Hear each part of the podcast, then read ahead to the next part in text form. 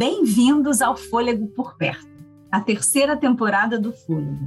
Um espaço de inspiração e expiração para a liderança, com muitas experiências, aprendizados, reflexões de quem está no flow, vivendo o espírito da época. Eu sou a Tânia Savagé e aqui a gente vai misturar comportamento, causa, inovação, propósito, arte, cultura, literatura, e nessa edição, falar das janelas que a gente pode abrir e as coisas que a gente pode aprender com o que a gente tem por perto. Sempre com uma boa conversa. E eu sou o Felipe Urbano e nossa convidada de hoje é a Ana Paula Franzotti, diretora de Desenvolvimento Organizacional e Cultura, líder de saúde mental e bem-estar na Unilever e top voice no LinkedIn, que temos o prazer imenso de receber aqui e apresentar a Ana, conforme ela mesma diz no LinkedIn, que é cria do ABC paulista, nascida em São Caetano, filha de um metalúrgico e de uma dona de casa. Venho de um lar onde o trabalho e a responsabilidade sempre foram valorizados. Por isso, sempre fui apaixonada pelos estudos e sabia que eles me levariam a novas fronteiras. Foi na psicologia que a garota curiosa pela mente humana se encontrou com a profissional de recursos humanos. Por isso, além de universidade, fiz pós-graduação em RH e MBA. A vontade de mudar o meu mundo por meio do trabalho veio cedo. Ela passou pela área de RH até chegar na posição que tem na Unilever e eu já queria dizer muito bem-vinda, Ana. Obrigado por você estar aqui, é uma honra para a gente receber você. Ai, vocês não imaginam a minha alegria de estar aqui com vocês. É uma honra imensa, porque o fôlego foi um grande, uma grande gota de respiro na minha pandemia. Então eu tenho um carinho enorme. Eu reescuto vários episódios, conheci pessoas incríveis através do Fôlego também. Então vocês não imaginam quanto eu tô feliz hoje, tipo, sonho realizado. Muito feliz. Que alegria te escutar. Ô, Ana, eu tenho um monte de coisa para perguntar para você. E sabe o que é engraçado? É que a gente tem espaços de interação é, em que sempre são muito profundos. Então eu queria começar de um lugar profundo. Tem uma e é uma pergunta para a cria do ABC Filha de Metalúrgico, para a gente abrir. Tem uma expressão do Eduardo Galeano sobre utopia que é muito interessante, que ele diz que a utopia está lá no horizonte. Cada vez que eu me aproximo dois passos, ela se afasta dois passos. Caminho dez e o horizonte corre dez passos. Por mais que eu caminhe, jamais alcançarei. Para que serve a utopia? Serve para isso, para que eu não deixe de caminhar.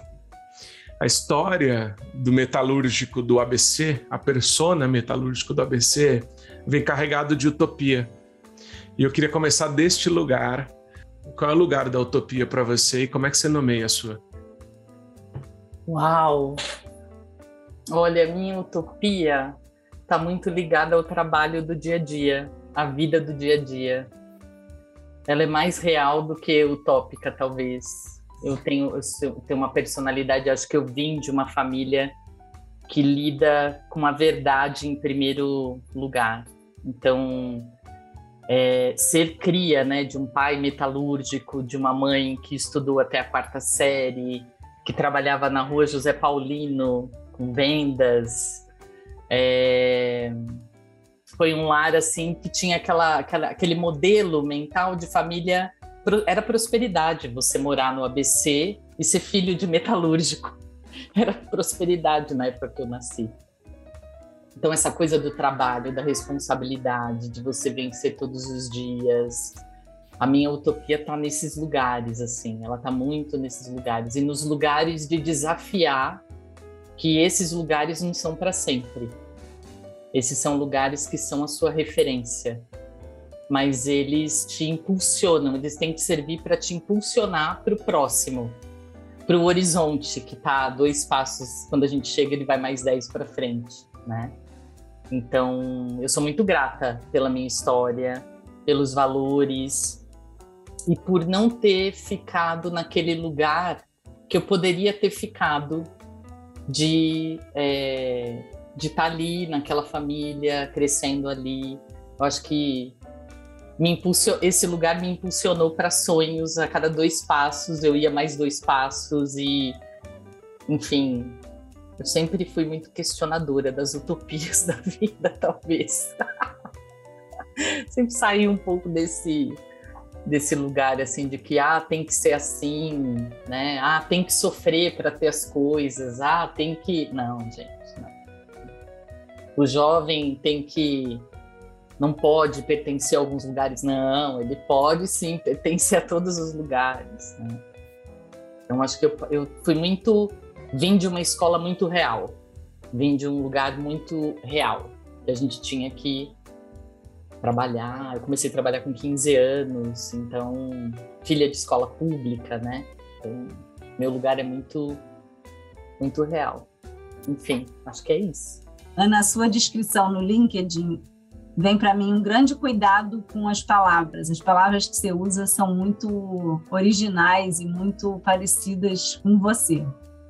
E veio para mim duas frases muito potentes de uma apresentação da Rui Jin, no Hacktown em 2019, que é um evento super legal de inovação. E a primeira falava assim: a escolha das palavras revela sua paisagem interior, paisagem pode ser profunda sem perder a leveza. E a outra traz uma reflexão que eu adoro, que é quanto mais você fala de si, menos as pessoas te ouvem. A autorreferência descredibiliza pela má gestão do próprio ego. É, eu acompanho o que você fala, o que você escreve, e as suas palavras definitivamente te credibilizam. Então, eu tenho duas perguntas. Uma é como é que você cuida da sua paisagem interior e onde que você busca profundidade e leveza. Nossa, que lindo tudo que você falou. Ainda bem que isso tudo vou poder ouvir várias vezes para me inspirar. É... É, eu sou uma pessoa do afeto. Eu acho que o afeto vem antes de qualquer demonstração de qualquer coisa da Ana. E, e, eu sou uma pessoa que gosta de lidar com a verdade. Eu lembro que a minha mãe falava assim: é melhor uma verdade do, ardida do que uma mentira, mentira florida. Né? Então, isso força a gente a lidar com os nossos sentimentos, com as nossas frustrações, com, enfim, então eu acho que eu realmente cuido muito das é, do que é dito, do que é escrito. É, e eu gosto muito de escutar as histórias. Né? Eu costumo dizer que eu sou uma pessoa que gosta de ajudar as pessoas a escreverem boas histórias para contar.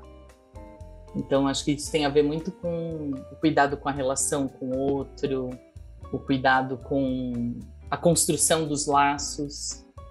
Dificilmente os meus laços de afeto se perdem no caminho. Dificilmente, assim. Sou uma pessoa de amigos de muitos anos. As pessoas vêm chegando, eu vou ficando, as pessoas vão ficando.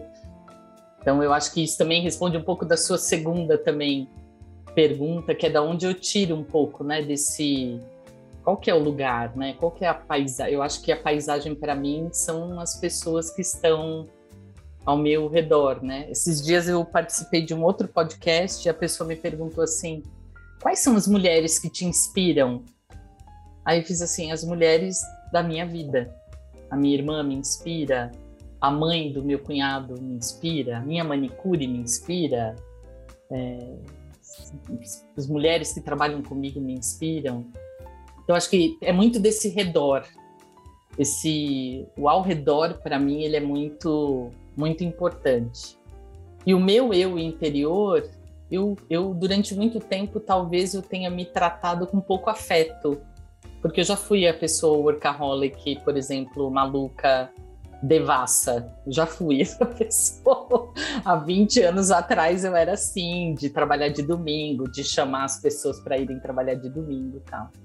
E aconteceram alguns fatos na minha vida que me fizeram repensar e aí eu acho que eu estava muito para fora. Eu acho que é aqui dentro que as coisas acontecem, né? É aqui dentro que primeiro eu preciso estar tá bem aqui dentro para depois eu ir buscar as outras pessoas. E a vida acontece através das outras pessoas, através dos laços, através dos acontecimentos que as histórias vão nos unindo. Então eu, tô eu sou muito desse lugar das relações, dos laços de afeto, e é isso que me reabastece, essa é a minha melhor pintura, é, é, nesse lugar que eu tô como pessoa, assim, né? E, e, eu acho que tem um outro dado que eu gosto muito também, que é assim, eu nunca tô pronta. Todo dia eu tô aprendendo algo sobre mim, sobre o outro, sobre a vida, sobre as coisas. Sempre fui aquela pessoa que morria de medo de ser ah, já cheguei nesse lugar aqui, então eu já sei tudo. Esse é o lugar que eu estou, né? Não é o lugar que eu sou. Então, assim, é, eu acho que é um pouco por aí. Ô, Ana, eu fui te escutando e separei Cecília Meirelles. Meu Deus mas a, gente, do céu. mas a gente já entra lá, tá? Você sabe que teve uma coisa muito interessante que marca a trajetória quando eu te escuto. É, como é que consegue traduzir profundidade com alegria? Eu vou usar essa expressão. Porque a, a leveza tem uma. É, de, de alguma forma, para mim, é uma derivação de alegria. E, e, e, toda vez que a gente te encontra, ou a gente está falando sobre algum tema que é muito sério, eu vejo alegria em você. Eu queria ler um trecho aqui de uma música que eu gosto muito, que é assim, ó. É um sábado de paz, onde se dorme mais, é o gol da virada, quase que nós rebaixa. Emendar um feriado nesses litorais. Encontrar uma Tupperware que a tampa ainda encaixa. Ó, oh, Glória. Ó, oh, Glória. É um trechinho do, das pequenas alegrias da vida adulta do Emicida, que eu adoro. Acho essa música incrível. E aí, eu, a gente está investigando muito suas fontes, né?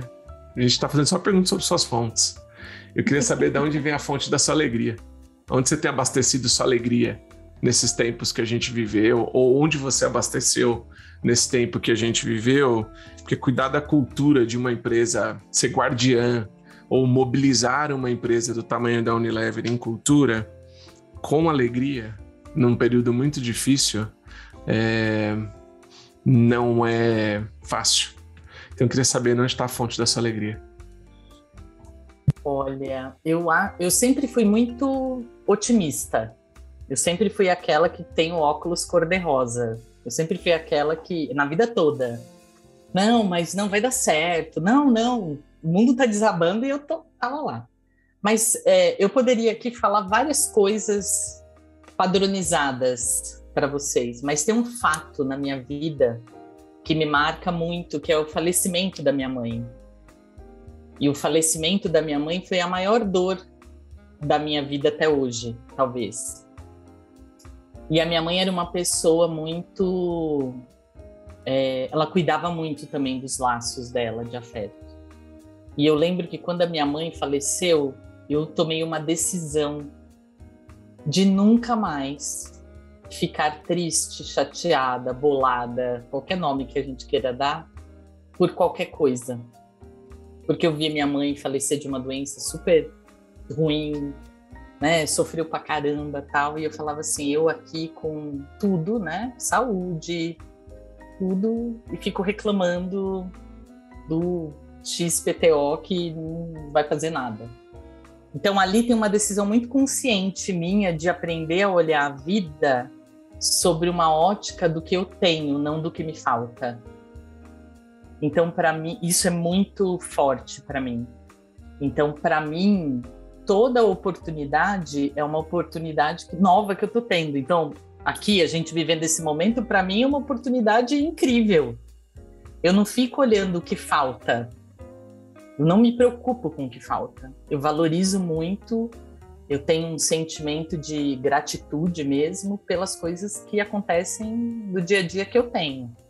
Quando eu vou para a organização, na organização, via de regra, a gente tem que ser mais duro, né? A gente tem que ser mais. Eu consigo ser dura, mas eu sou uma dura leve. Sou uma dura. tenho conversas difíceis, eu aprendi a ter conversas difíceis de um jeito leve. Tenho dias de fúria, óbvio, né? Sou ser humano, tenho os dias de fúria mas de uma maneira geral eu procuro fazer leituras aonde a gente foque mais no que a gente tem E quando a gente precisa migrar para algo que a gente precisa transformar, que é o que nos falta ou que vai nos levar para um lugar que a gente não conhece, é esse o caminho que eu trilho. O que, que nós temos? Então vamos estudar isso, gente. Vamos rever isso aqui. Vamos fazer por esse caminho. Vamos não deixar de olhar isso. Então, eu vou muito por esse caminho, assim. Meu caminho é escolha são é escutativa, afeto, olhar o que temos é, e respeitar o ser humano do jeito que ele é. Então, quando você fala de cultura, você nada mais está falando do que a tradução de processos, de valores, de, enfim, através das pessoas. Né? Então, esse é o, o, o pontinho, né, do, da meia que a gente fica alinhavando lá todos os dias em termos de, de cultura. Todo dia você tem que ir lá, dar um ponto, que afrouxa um pouquinho, você vai lá dar outro ponto. Esse, eu sou guardiã disso. Então, Ana, você já antecipou um pouco da minha pergunta falando dessa postura, e eu vou trazer uma coisa aqui de uma experiência que a gente viveu, né? A beleza da comunicação está na descoberta que existe uma narrativa em tudo Basta a gente encontrar o fio que é preciso puxar para resgatar a alma das coisas. A gente leu isso juntas numa oficina de escrita afetuosa da Ana de Holanda. Sim. E para mim, trabalhar com cultura é puxar o fio da alma das organizações. Como é que cuida da gente puxar esse fio da alma das organizações e das pessoas? É, para mim, é, todos os dias é um, um dia novo e muita escutativa, muita presença, muita atenção para a organização. É menos sobre, na minha cabeça, é menos sobre. Porque implementar processos, isso é muito fácil. Qualquer. Né, a gente faz isso ao longo do caminho, a gente vai tendo experiência, a gente vai. Melhora um processo aqui, melhora outro ali fazer as pessoas é, se engajarem numa cultura é efetivamente a gente ter aquele olhar, aquela presença, aquela escutativa. É, isso ao longo dos anos, é, com muitos erros, acertos, tentativas, a gente vai apurando um pouco esse olhar.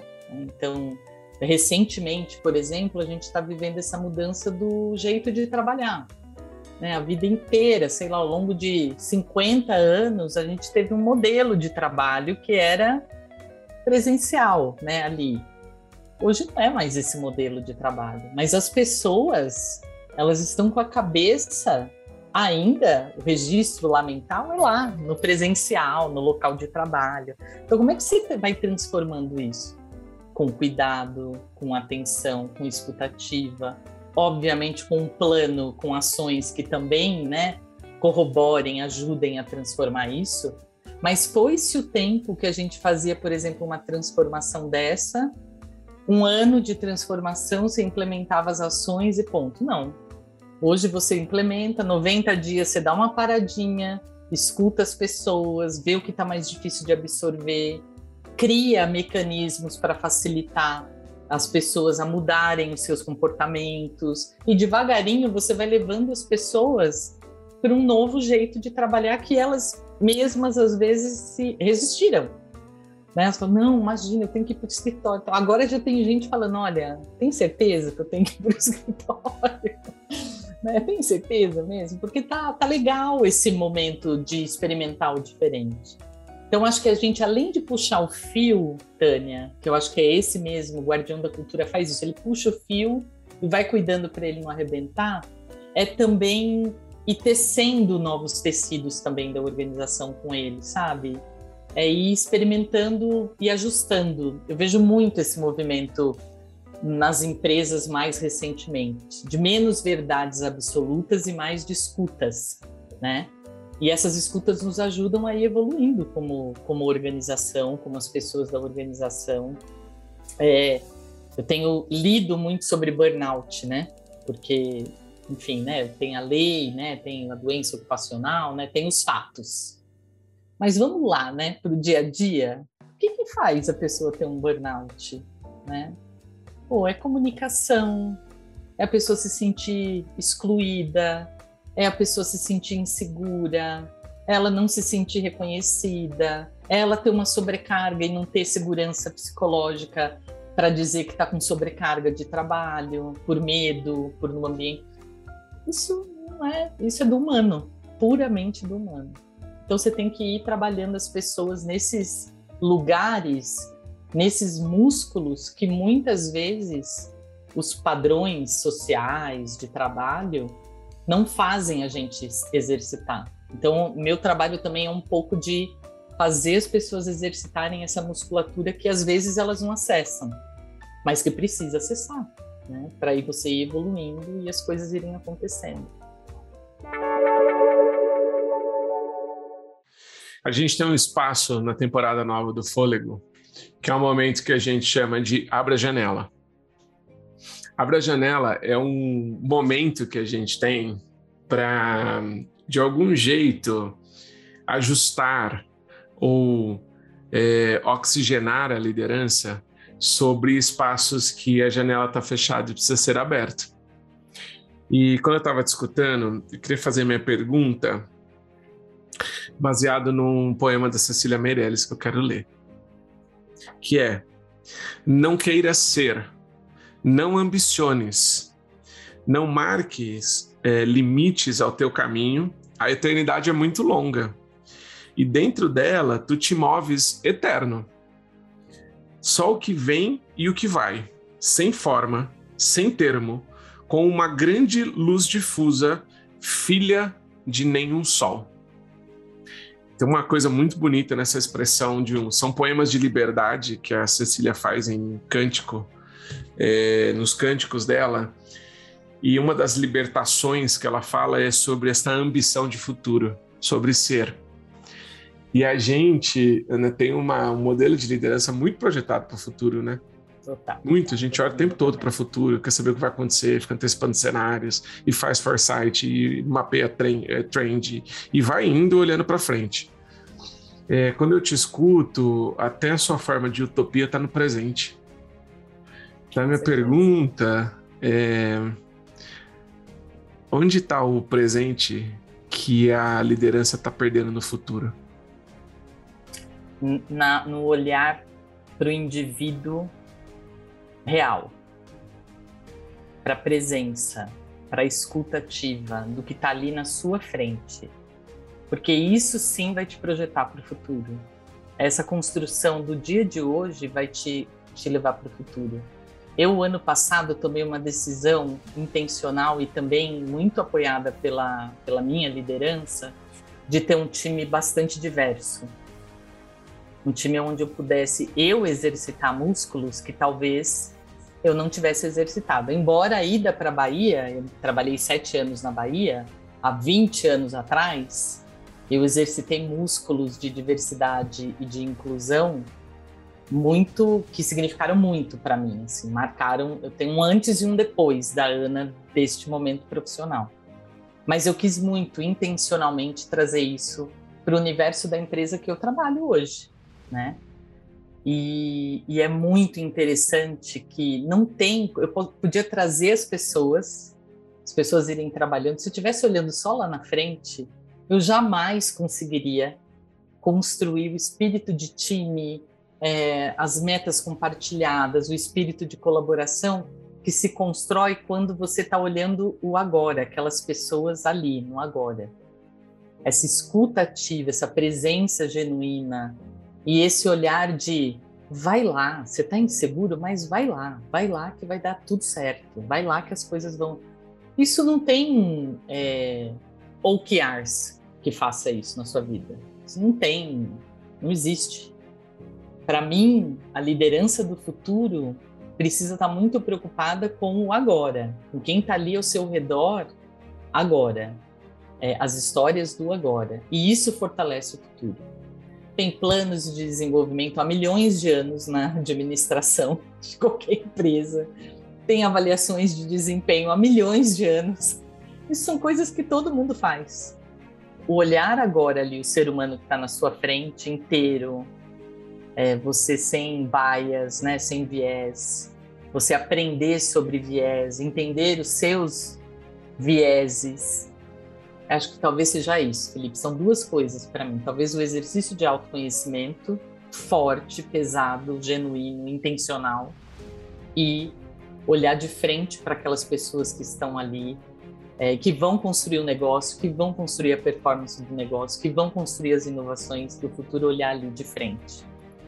É, enquanto você nega isso, você acha que isso é gestão, você só tem que saber se as pessoas estão fazendo bem as tarefas, você vai ser um bom líder, você vai atingir objetivos, você vai atingir resultados de negócio. Mas que legado que você está deixando para essas pessoas? Eu sempre digo, né? Você quer. Eu, eu tive vários líderes ao longo da minha vida e eu sempre disse que eles me ensinaram o que eu não queria ser. Eles nunca me ensinaram o que eu queria ser, porque o que eu queria ser é meu. É o meu estilo de liderar, é a minha forma de ver o mundo, de ver a vida, de ver o trabalho, de ver as pessoas. Mas o que eu não queria ser, eles conseguiram me ensinar muito bem. Então, assim, eu sempre falo, né? Eu sempre lanço essas perguntas assim: qual é o legado? Porque o legado para as pessoas é para sempre. Para o bem e para o mal, né, gente? Vamos combinar para o bem e para o mal. Os resultados, um ano você é top performer. No outro ano, você é mediano. No outro ano, você é top performer de novo. Então, assim, faz, faz essa reflexão sobre que legado que você quer deixar para esse mundo do trabalho é, na real, né? E na real é para as pessoas. Na minha cabeça é para as pessoas. Ô, Ana, eu fico te ouvindo. Eu lembro de uma história que eu adoro contar para o Felipe. Ele já ouviu algumas vezes uma visita que eu fiz na escola, inspirada na Escola da Ponte, em Portugal, e eram duas crianças que me receberam. E uma delas, ela disse que você podia aprender por livro, por computador ou por gente e ela preferia aprender por gente. Então, que outras pessoas aprendessem por computador e por livro, que o negócio dela era aprender por gente. Você me parece ser uma dessas pessoas, né? Você falou, é, você falou que você acredita em dividir conhecimento. E aí, lendo, Ana, é, né, fuçando aí as coisas que você faz, você fala é, que você acredita em dividir conhecimento um dos últimos cursos que eu fiz agora é um curso de permacultura.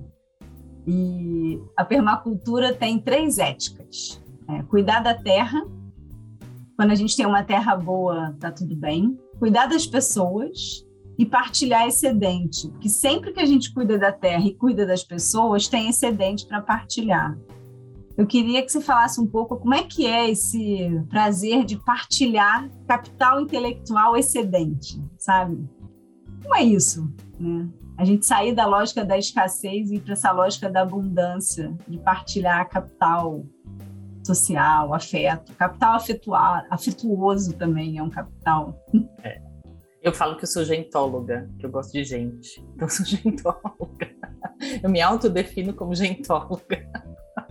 Além de psicóloga, eu sou gentóloga. É... Ai, para mim, toda oportunidade é uma oportunidade de dividir o que se tem toda oportunidade, assim. É na família, é com o time, é com os amigos. Toda oportunidade é uma oportunidade de você dividir e de você aprender, de você se abastecer. Essa troca de energia, de conhecimento, seja o que for, sabe? Seja o que for. Ela, para mim, é, é, energia vital pura, assim. Né? Então, no trabalho, eu sou aquela pessoa que a pessoa pergunta o estagiário pergunta: Ah, eu queria ter meia hora de conversa com você. Ah, marca lá na agenda. Vamos lá. Tira seu. Tô aqui. Tô para você. É... Eu acho que esse é um, um, o maior tesouro que a gente possa ter. Eu acho que a pessoa que tem conhecimento sobre alguma coisa e não divide de alguma forma, às vezes a pessoa não, não é aquela pessoa mais aberta que vai dividir ali falando, conversando, mas meu, escreve sobre, sabe, ensina alguém, mentora um jovem, faz mentoria uma vez por mês, uma hora por mês de um jovem, você vai mudar a vida dele. A sua vai ficar muito mais divertida, com certeza. E você vai mudar a vida de um jovem, né? Então acho que é essa coisa assim de você enxergar as oportunidades, não achar que você sabe mais do que qualquer outra pessoa, ter oportunidades de aprendizado, de troca, para mim é energia vital. Eu falo que, inclusive, as férias. Eu lembro de um. Eu sempre uh, comento isso. Eu falo, gente, eu preciso de férias porque eu preciso ir para o desconhecido. Porque o desconhecido, as pessoas desconhecidas, as comidas desconhecidas, os cheiros desconhecidos, eles me fazem aprender, me fazem ver as histórias diferentes, me fazem ir para um outro lugar. E eu levo, né, também. Eu levo também o que eu sei e divido também. Então, para mim, é energia vital. Né? Eu lamento muito, na verdade, quando eu, ao longo da vida corporativa, você encontra aquelas pessoas que são tão presas a um cargo, por exemplo, que eu brinco, eu falo, se você tira o cargo dessa pessoa, não sobra nem uma boa conversa, assim, né? Porque a pessoa tá tão ali presa no, no cargo que é uma pena, né? Não, não resta nada. Então, a vida ensina muito a gente, as, as pessoas ensinam muito, essas trocas ensinam muito a gente. Isso para mim é tudo. Forte, pesado, genuíno e intencional. Foi a forma como você qualificou o que é uma agenda de desenvolvimento profundo. Vou repetir: forte, pesado, genuíno e intencional. Daria um método FPGI da Ana de desenvolvimento. Olha, Já. você me deu uma ideia. Maravilhoso isso, cara. É visceral, se não for para ser de verdade, eu nem faço. Nem vou. É, é muito, muito legal isso. Ô, Ana, é... o que é verdade? Nossa, Felipe. Aí eu acho que verdade, primeiro é você ter um, um respeito por si mesmo. E eu acho que a verdade está um pouco conectada com, com você ter força para colocar, ter coragem para você colocar aquilo que você efetivamente acredita. Não é fácil, não é fácil. É, mas para mim é o caminho, assim, né? Por mais que as, e eu acho que tem uma coisa do tempo, eu acho que tem uma coisa do momento, eu acho que não que você vai mentir, omitir, não é nada disso, mas é, a gente tem aquele momento que são os momentos da verdade mesmo, né? Aquele momento que você tem que olhar para si e tem que falar, olha, aqui tem algo que você precisa olhar e tem que olhar para fora e falar aqui tem algo que eu preciso olhar. Né? Então acho que verdade tem a ver com esse olhar. Eu tenho muito, eu até acabei de sair de uma conversa agora com uma pessoa e a gente falando muito do quanto o mundo tá maluco, né? Assim, quantas pessoas estão. Ela presenciou hoje, essa pessoa presenciou uma cena de um, uma, uma mulher que estava dirigindo um rapaz fechou essa mulher, então acabou batendo o carro, bateu de leve assim. A mulher desceu do carro para tentar ali falar alguma coisa. O homem saiu do carro, gritando com ela, esbravejando. Aí ela viu que não, não ia ter conversa e ela sai com o carro, porque era só um retrovisor quebrado. E ela sai do, com o carro e esse homem pega o carro, vai atrás dela e bate no carro dela até o carro dela capotar. Isso aconteceu tipo ontem, aqui perto aqui da minha casa. Aí você, eu ouvi essa história, eu falei, gente, onde a gente está? Em que lugar que a gente está? Né, de é, opostos, de verdades absolutas, de o que eu acho. Onde, que lugar que a gente está? Que mundo é esse que a gente está? Então, eu acho que olhar para si é um gesto de coragem, de afeto, de respeito e olhar para fora com esse olhar é um exercício de verdade. De acho que as pessoas estão menos tolerantes às frustrações, né? Muito menos tolerantes. E aí eu quero lidar só com o que tá bom, né? Só com o que tá legal. Né? Não olho efetivamente. Por isso que a verdade para mim tem uma questão de respeito, de coragem, enfim, algo assim. Muito legal. É, lembrei do Guimarães Rosa falando que é o que a vida quer da gente, né? É coragem.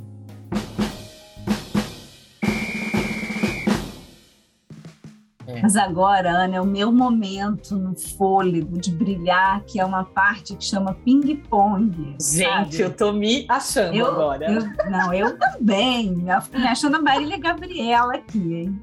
Então, ping-pong, Ana. Um sonho.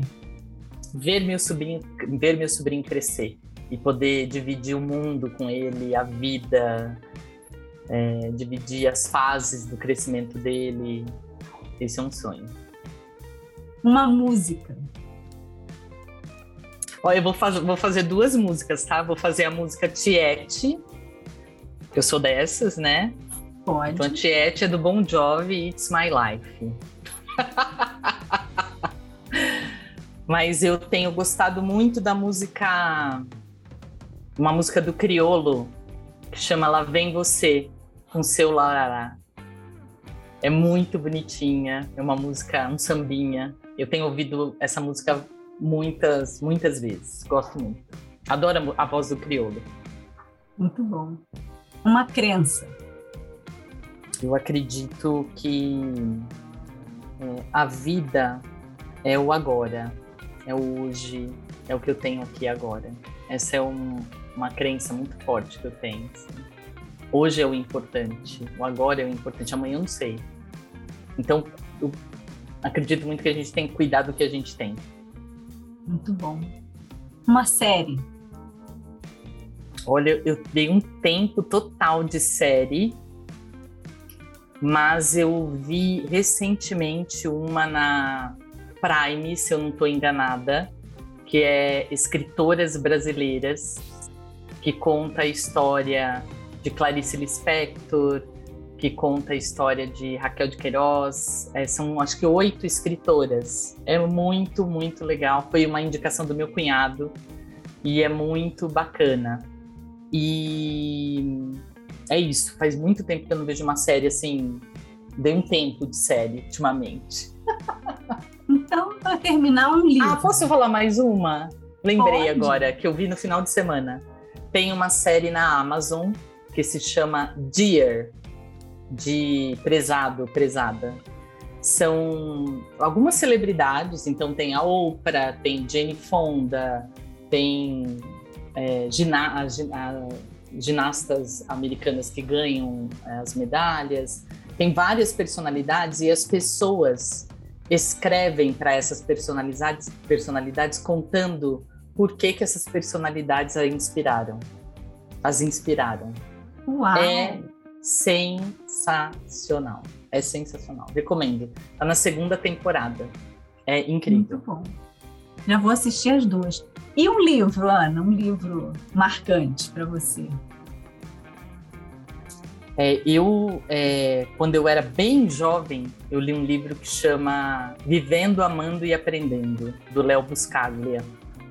E esse livro eu reli várias vezes na minha vida, eu gosto demais, assim, fala do cotidiano, das coisas do dia a dia que fazem uma diferença enorme na nossa vida, assim, né?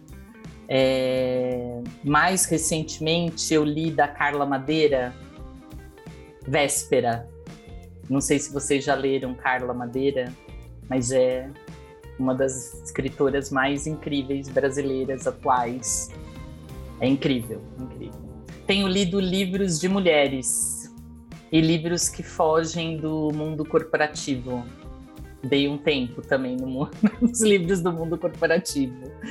É, lendo bastante mulheres ultimamente. Muito bom. Felipe, com você. Ô, Ana, chegamos. Nem acredito. Onde? Onde? Só o final do fôlego, porque a gente não vai chegar em lugar nenhum, e isso é uma boa notícia. É, a gente está indo. Foi muito. E acho que a palavra é confortante de escutar. Por, por diversas perspectivas. Acho que um conforto sobre uma vida que pode estar. Tá... Eu não queria que isso gerasse uma responsabilidade para você, tá? Mas eu sei que não vai gerar mas de um, uma executiva de RH que está endereçando a vida no tempo presente. Isso é muito legal. O RH é muito ansioso sobre o futuro e sobre como vai responder ao que vem. E você responde ao presente de um jeito muito legal. Nunca tinha olhado esse traço seu. E eu acho que eu sou muito grato, junto com a Tânia, e acho que eu posso falar por nós dois nesse caso, de como as conversas com você nos inspiram. Muito. Sim. Então, essa é mais uma. A gente é muito grato a você.